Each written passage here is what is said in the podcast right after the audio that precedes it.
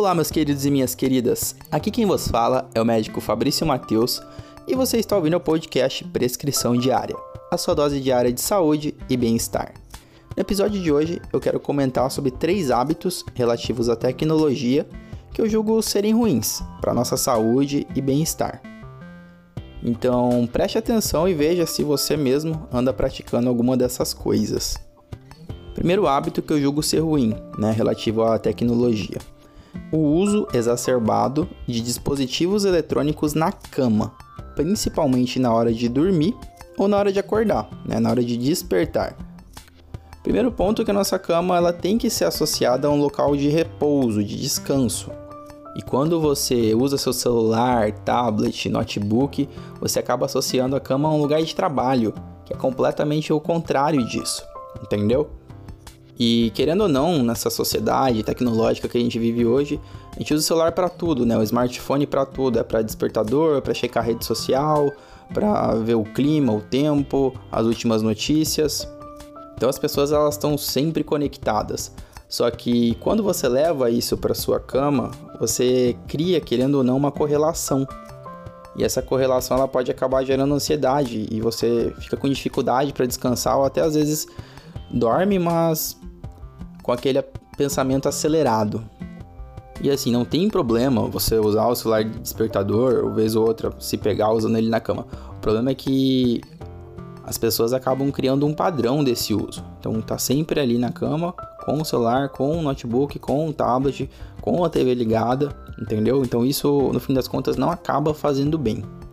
Você pode sim associar algumas outras atividades, como eu falei lá no primeiro episódio dessa série toda de podcast, sobre o sono, um dispositivo eletrônico para leitura, por, exemplo, um Kindle, é, cai muito bem um pouco antes de dormir, porque ele já está associado a uma questão de repouso, entendeu? Então é uma coisa que fica congruente.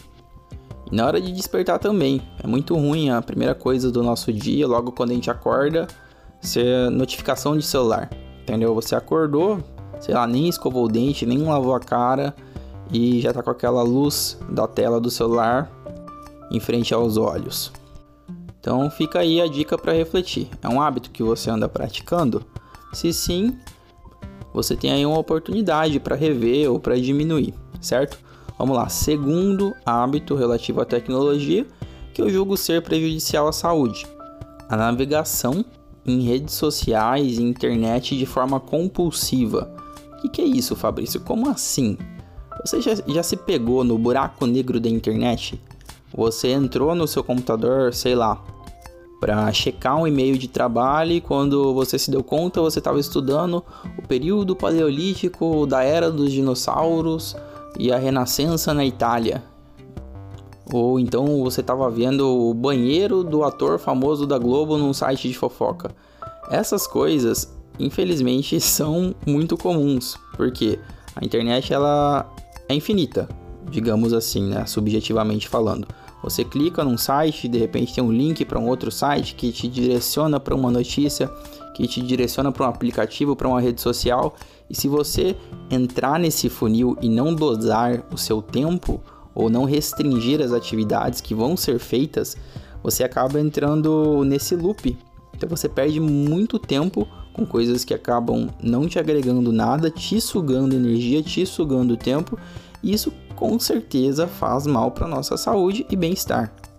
Porque no fim das contas é meio que um, um modo zumbi que a pessoa opera. Então é esse o segundo hábito. Você faz isso, você consegue dosar o, o número de horas, de minutos que você utiliza internet, site de notícia, redes sociais. Se sim, ótimo. Se não, é bom ver porque isso no longo prazo pode fazer muito mal, inclusive está correlacionado às vezes com dores de cabeça corriqueiras. E também sensação de fadiga. Terceiro e último hábito relativo à tecnologia que eu também julgo ser prejudicial à saúde e bem-estar e nesse ponto em especial prejudicial à convivência, aos relacionamentos, porque esse também é um pilar da nossa saúde que nada mais é do que ficar checando notificações no celular enquanto você está na presença de outras pessoas.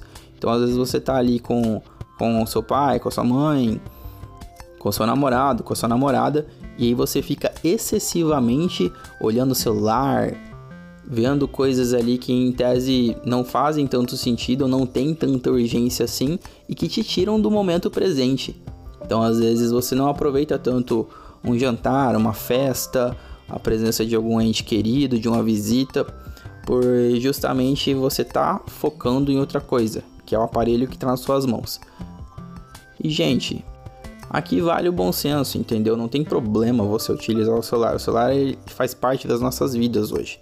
Sempre quando eu falo aqui, eu digo na questão do excesso, na questão da, da falta de, de noção realmente. Porque às vezes você vê duas pessoas conversando, a pessoa tá falando com a outra e a outra não tá nem olhando para essa pessoa. Porque a atenção dela tá na tela do celular. Então fica aí a reflexão. E para quem acha que a gente é perfeito, que a gente não lida com essas coisas, sim, eu acabo me encaixando nessas três categorias diversas vezes da minha vida e tendo a consciência disso, eu sempre posso melhorar. Se você também se encaixa em alguma delas, seja em menor ou maior grau, você também passa a ter esse poder.